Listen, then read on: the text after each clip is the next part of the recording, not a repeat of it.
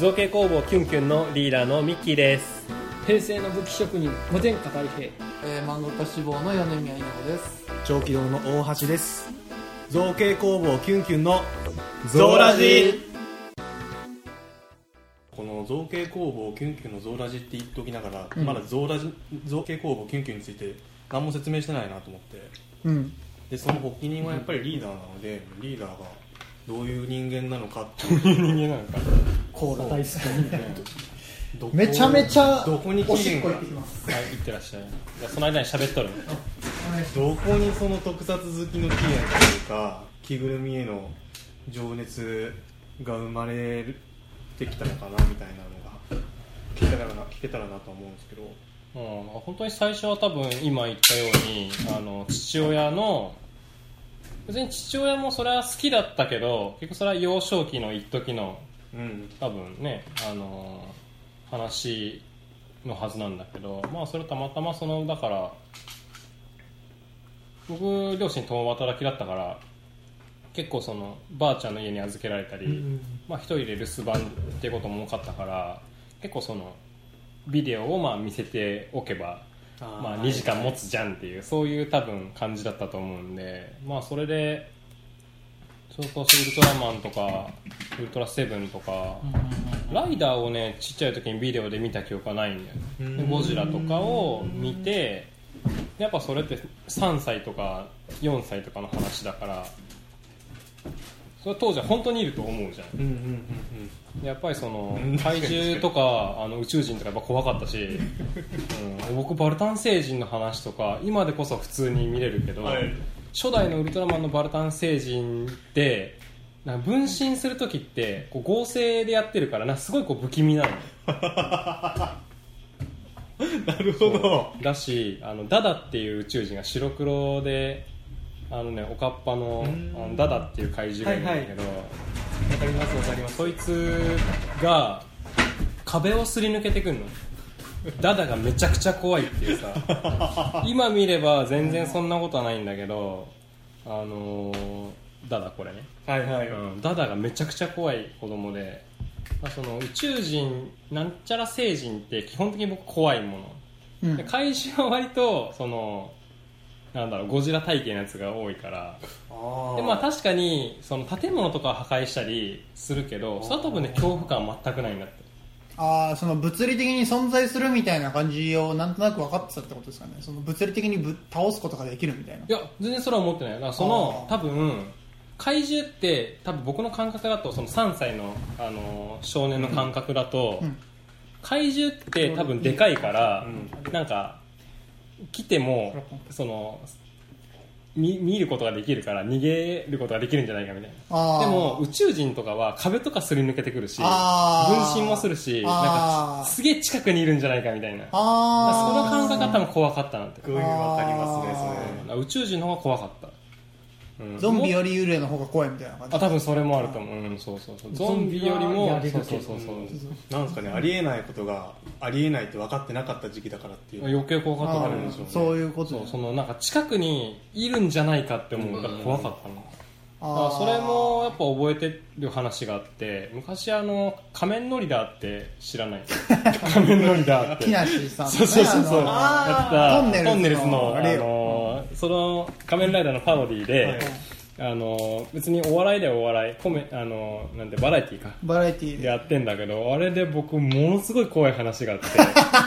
全ノリダーで全然今見ると怖くないはずなんだよ、何が怖いってカマキリ男ってやつがいて、はあ。ひたすらそのカマキリ男が、はあ。今見ると逆なんだけど、あの障子とか壁をこうやってガンガンこうやりながら あこっちに来るんだって。めっちゃ怖いと思ってそれ多分3歳とか4歳とかの記憶なんだけど。ああれなるほどめちゃくちゃ怖くって だからその多分ねそのち近くにいるんじゃないかっていうそのはい。もう今あの向こうから破ってくんじゃないか。怖いよっていうのがすげえ嫌で。なるほど。めっちゃわかりやすいその来てる表現だしね。そうだね。それはね相当ね父親にもネタにされとったけどね。ああのー怖かったのよね。ーあー本当にいると思ってたもんその。ああそういうやつらが。はいはいはい。うん。まあ、ノリパロディだろうなんだろうかその区別なんかないから。そうそうそうそうで怪ななんでかわからん怪獣はなんとなく怪獣があったらウルトラマンも来るんじゃないかと思ってるのああまあでも結構その、はい宇宙人ってそのさらわれちゃう時って多いんだってああその当時のそうそうそうウ初期のルトラマ話はねン、まあ、事件を起こすのは宇宙人だからって話なんですけど、うんはいそれが多かったから、うん僕がその宇宙人ともし会ったとしてもウルトラマン来てくれないんじゃないかみたいな。あまず まずさらわれちゃう。さらわれさらわれちゃうポジションそうそう、はいと思ってるからあの助け来ないんじゃないかっていうのが怖くって。そうかそのさらわれてからうんぬんの話だそうそうそうそうそう。しさらわれる段階で助けられはしないから。そうしないからあのああったら僕もさらわれたりやられたりするんじゃないかみたいなはいはいから政治の方が圧倒的に怖かったのね。多分3歳とか4歳の時で。で同じくしてあのあ3歳3歳かうん。の時の,、あの保育園のさ連絡帳ってあってさ担任の先生が毎日親とのやり取りをしてるんだけど、そこ多分何かの時に見たことがあるんだけど、うん。僕3歳の時になりたかったのはウルトラマンだって、ああはい。うん、あのウルトラマンになりたかなりたいっていうふうにあ要は言ってましたっていうあの、文面があってあそれ納得できるなと思ってあ、うん。3歳にウルトラマンになりたかったっていうのはまあ分かるわ、で同じように3歳4歳5歳ってあの連絡帳がちゃんとうちになぜか取ってあって。ああすごい 年長の時のやつを見たなって。あで年長の時にはちゃんとなりたいものが変わっててああ何にウルトラマンか何に変わったかっていうとほうあの核レンジャー忍者レッドになりたいっていう。そうそうそうそう。あの、うん、あの等身大のヒーローになりたいっていう。いはいはいはいはまあ、結局戦隊その時期のいああまあやってた。そうそう。まあ見てるもののに変わって。核レンジャーとか大レンジャーとかだったから毎年あ。のヒーローショーにも連れてってもらってあ握手会にも参加して写真も撮ってもらってあで知ってるかどうかわからんけどあの色紙がもら色紙っていうかその戦隊のはなんだろう色紙が色紙っていうのかなその表面にはあその戦隊5人があは載ってて裏面にあのオープニングとエンディングのエンディングの歌詞が載ってる 結構大きい下敷きぐらいのあはあ。やつがもらえてそれにそうサインをそのレッドが入れてくれてはあ握手をしてくれるってやつにもちゃんと参加してそれもお金いるんだよ確か。えーえそれはそのへ首都圏のイベントですか？えーとねそれかハウジングセンターとかああいうところでやってる。あと遊園地のあのあ関ヶ原メナードランドとか。あ はいはい今なきかな。比較的エナ京ランドとかの,、はいはい。あのヒーローショーにああのー行って。連れてってもらってて毎年。へえそれだから結構そのそれもだから一応さアトラクションとはいえヒーローに会えてるわけだから、まあそうですね。まあ本当にいると思ってたの本ね物それが年長ぐらいの時。がうん。ではい。小学校に上がって、うん。僕衝撃的だったのはあのウルトラマンの筆箱を僕、小1に上がるにあがあの当たってウルトラマンの筆箱がいいって言ってウルトラマンの筆箱買ってもらって、うん。下敷きもウルトラマンのソフビ人形が、うん。あの羅列してあるあカタログみたいなあの全集みたいな。そうそうそうそうそうあの持ってるやつチェックできるよみたいなうん。の下敷きを持って、まあ、小学校入学するわけなのね。うん。でそうするとあのやっぱりその友達はその早いからもう小1で特撮離れをしてるわけ、まあそうですね。そう。うん。で片やどっぷり特撮ああそう。かだったのがやっぱり友達にねあのダサいって言われてあー結構もうショックだったの。コロコロジャンプやぞと。もうその 要はそうウルトラマンとか戦隊見るのはあダメなんだって思ってもう小1から小3ぐらいまであの見てない。あーあなるほどそういう。その戦隊ヒーローももウルトラマンもそのビデオを借りて見るってことをしてないのね。いはい。そう。でも映画は行っててあなんでかあ知らんけどやっぱり自分の中で映画はいいけどなんかテレビはなんか子供向けなんじゃないかってあ勝手なそんなあ なんか子供特有の住み分け。ね怪獣映画見に行くけど、はい。ヒーローものは見ないみたいな、はいはいはいそういうのが多分ね小3ぐらいまであってうんで小4、まあ、小3の時にあのメガレンジャーがあの知らんと思うけど昔戦隊ものって金曜日の夕方からだったの、あーあー、うんそうなんだ。それが今でいう日朝に映ったんだ。そうメガレンジャーの途中から時間帯変更して。あの7時半から戦隊になったのねはいはいはい。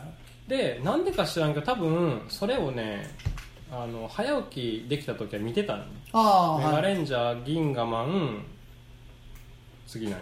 うーん。555タイムレンジャーぐらいまではああのー見てるタイムレンジャーあったな。見てる、うん。はい。うん。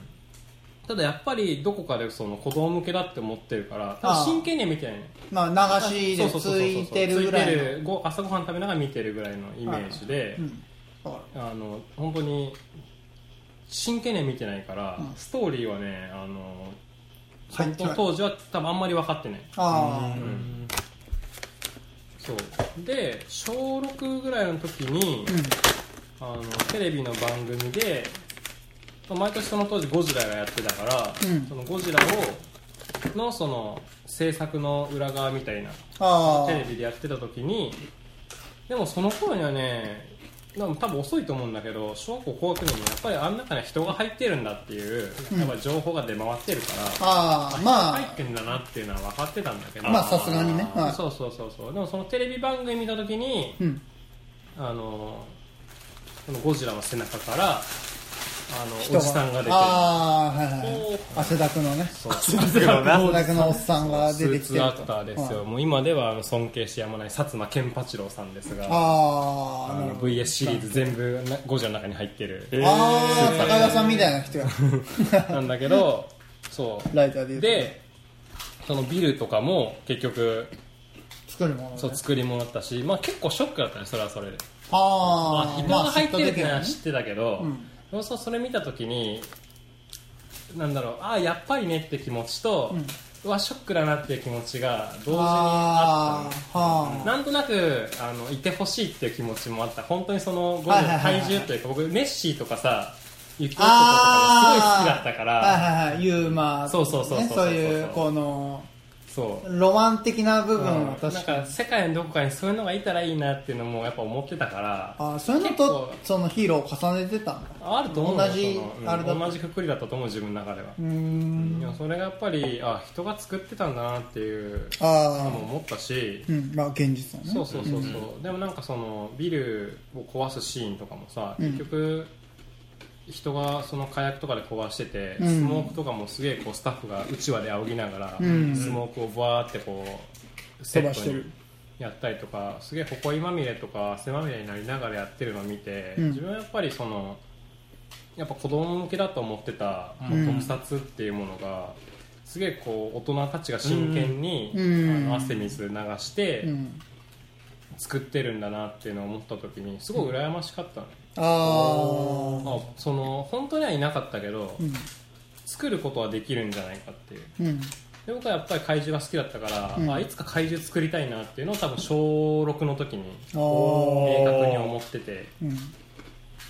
でそこから中学高校に行くんだけどやっぱりその時もあのやっぱその戦隊とか仮面ライダーってもう平成ライダーが始まってる時期だから。なんとなくちょっとその子供向けだなっていう感じは、ああ、まあ。まあ、してた、うん。まああんまり見てなかったんだけど、うん。やっぱりそのずっと怪獣は作りたかったから。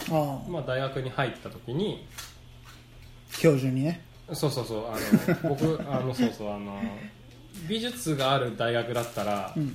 あの怪獣の着ぐるみ作れるんじゃないかって勝手に思ってたから、うんうん要はその大学上がって、まあ、その彫刻、まあね、美術って言ってもいろんなジャンルがあるから、うん。絵画とかデザインとか、まあ、怪獣だったらまあ彫刻だろうと思って。うん。まあ、それは 合ってた。彫刻の先生に、あのー言ったのね、うん。あの僕怪獣の着ぐるみが作りたいんですけどって言ったら「いや俺そんなの知らんよ」っていうふうに言われて。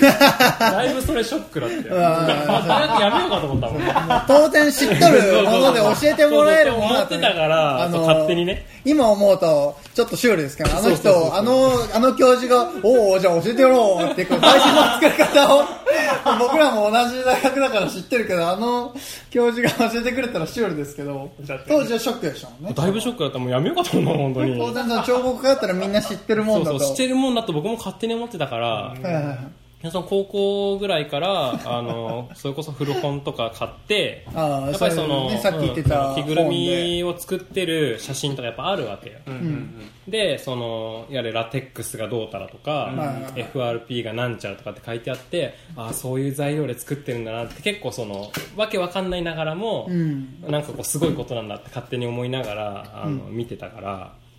でそれで教授の話聞いてだいぶショックだったんだけど やっぱり教授が言ってた話は、まあ、多分い今の僕にもつながってると思うんだけどあのそういうのは自分で勉強しなさいって言われて、ああ、うん、その作って実際に作ってる人はいるわけだから、うん。作ってる人に会いに行ったり、あのそういうのを調べたりして自分で勉強しなさいと、代わりにその大学の場所は貸してあげるから。作る場所はね。そうそうそう。っていうことであの踏みとどまると。そうそうそうそうそう。そうああそういうことかと、うん。その言葉がなかったらやめてたかもしれんね。まあまあ、そういう意味では、もう超恩師。本当ねそうだねグッジョブですよ。本当にそう だから本当にその学生の期間にやっぱりあのゴジラ作ってる人にやっぱり会ったりとかあー自分であの調べてやっぱ本もうん。あの超全集を全巻買勝ったりとか。さっきの話のところにつながるわけそうそうそうそう。DVD とかでもやっぱりそのメイキングがついてたりするのを、まあ、すごい見たりで自分でその作品を作ったりしながら、うん。最初はやっぱ全然わからない。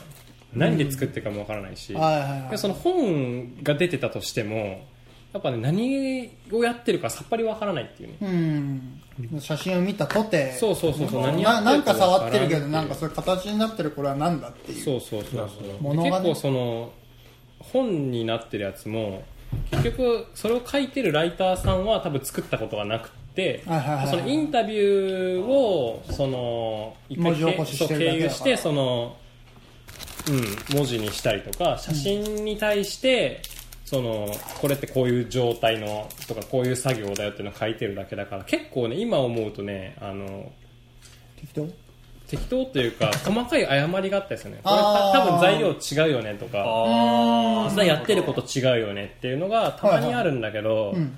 まあ、それが分からなかったから全然うまくいかなかったの、ああ、それの、それが100の情報だったからそうそうそうそうそう。でもやっぱりその試行錯誤していく中で本当にようやくあの着ぐるみが作れるようになって、だから4年生で初めて全身作ったんですかね。作った作った、でも全然動けんかったよねあれ。ああ、あれあは、そういえばそうでしたね。見ま見た思い思い出しました思い出しました、で、だからは中に入って本格的に動けるようになってるのが大あの院に行った時院に行ってからののあのあれどっちが先？一本図の？一本図のが今先の先。日本図のが後あ日本図のが終終了了制作だから。終了で僕が知ってるのそっちの方ですわ、赤い方あっちはもう完全に中に入って動けるやつだから。うん。うん、まあ本当にその学生の間にやっぱりそういうのができるようになったってことは嬉しかったし、まあ、同時に絶望もあったけど。あ着ぐるみを作ったはいいんだけど入るとさあの僕の兵所恐怖症っていうのはその時初めて分かって 着ぐるみにまともに入れないっていう。ーいやマジでびっくりでしたよ怖かったの本当に。だから俺もあれでも多分しゅ卒論卒生の時に多分手伝ってるはずだけど、ん。なんか入れんみたいなこと言ってて、うんマジかと思った覚えはあります。大マジかって思ったよ。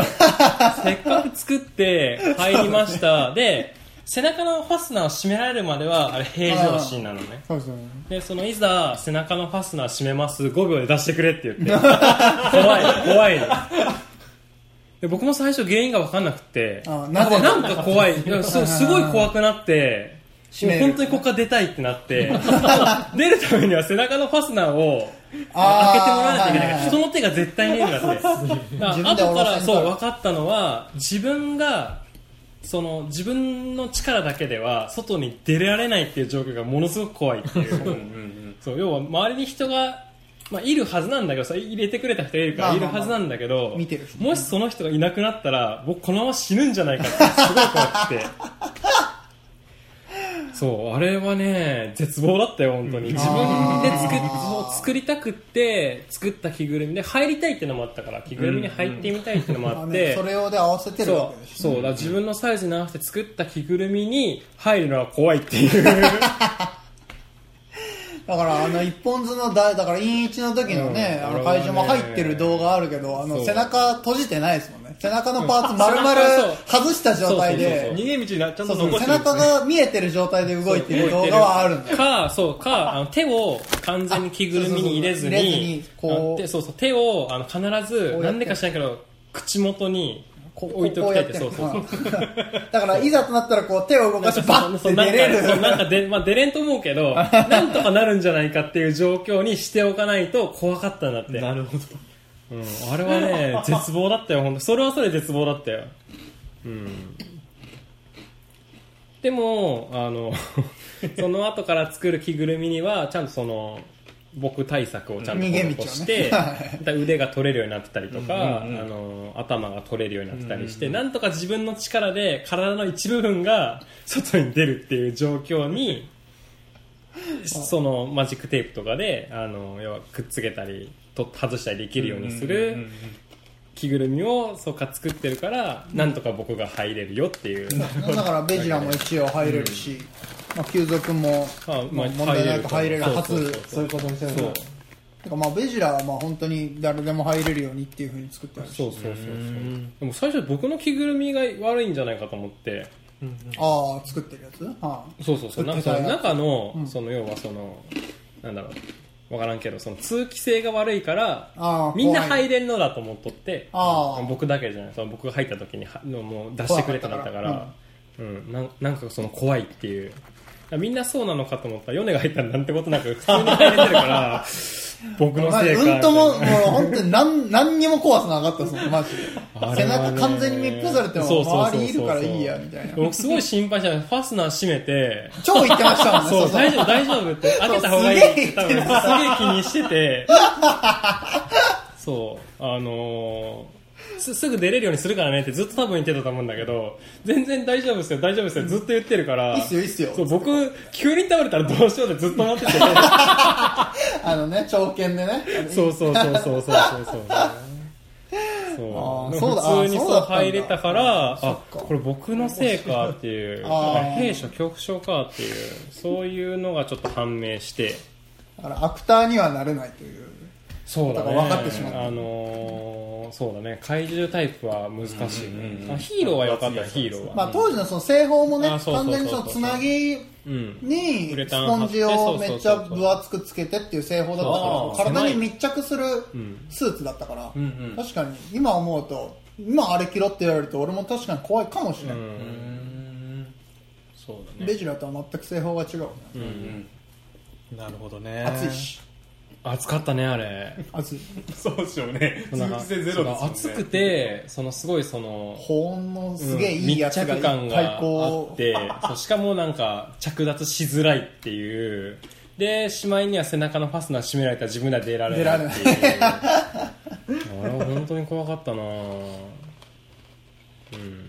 まあそういう流れで今ねそう。やってるわけでまあ同時にあのー、遡っちゃうと中学生ぐらいの時からプラモデルが自分のそのプラモ。趣味になって。へそうですね。そうそうそう。凝って作ってるそのプラモデルをガンダムだったんだけど最初は、多分小学生の子が実はその SD ガンダムを作っててああ、500円ぐらいでさ当時コンビニで売ってたなんて。なんかあの武者ガンダムとかたくさんありますね。俺もそれを作ってた。小学校の時とかいっぱい作ってましたよ、うん。中学生になった時にそのリアル闘神のあはいの今のね。ハイグレードを確 MG とかそう HG とかそうそうそうそうそう。作るようになってでプラモデルやっぱ楽しかったからプラモデルもし、うんうん時間もあるからそれこそエアブラシとか、ああの合わせ目消してうんぬんかんぬんっていう、まあ、その塗装もしたしあ電飾とかも仕込んだりしてお「物は光るよ」とか。あありましたねあれ青いやつ。そうそうそうそうそう。そういうのも好きだったから、まあ、そういうのも結局その FRP 的な部分とやっぱ似通った部分がプラスチック製品だからさ、うん。あってポテムとかね。それで同時にその大学生の時にやっぱりそのフフィギュアにも興味を持ち始めてああ、ちょうど、やっぱバンダイがフィギュアに力入れ出した時期でも、あるんじゃないかな。そうだね。だってでもね最初はアギトのあの変身、アギト？アギト、なんか、風画か？あの、なんか、あの、普通に俳優の顔があって上になんか着せるタイプありました装着変身か。装着変身ああいうのとかからだんだん造形が本格的になってた時期じゃないですか、あ大学時代って。そうかもしれん、うん、フィギュアーツが進化しだした。ああなるほどね。ねそれはねあのちゃんとねあの覚えがあって、僕ね食玩とかそのフィギュアって多分ねその2000年代の後半ってまだそんなにクオリティが高くなくて。うん。でやっぱその時に知ったのはガレージキットだったの。だあからその多分二十歳前後ぐらいの時にそれこそワンフェスに初めて行ったんだけど、その時にその30センチぐらいのえーっとねあれはねビオランテのゴジラだと思うんだけど。う んここでまたビオランテそうビオランテのゴジラ好きだったんだけどさいや好きだよビビオオランテのゴジラ。でもそれの要はガレージキットを見てやっぱりその個人で作ってるものだけど、はその圧倒的にその量産品よりもクオリティが高かったなんて。い。うん。の市販されてるようなね、ああいうものより。そう。だからもう即買いですよ。まあ、ね、あり、ね、部屋に飾ってありましたもんね、下宿のあそうそうそうの部屋に。3万か4万ぐらいしたけどあのもうあのもうこれだと思って買うわけですよ。でやっぱりその時にやっぱりそのガレージキットっていう文化を知って個人で制作すると要は個人で制作してる分そのクオリティを追求できるんだなとか、うん。マニアックなそのキャラクターをうん。作れるんだなっていうのも知って、うん。で多分それと同じぐらいの時に、うん。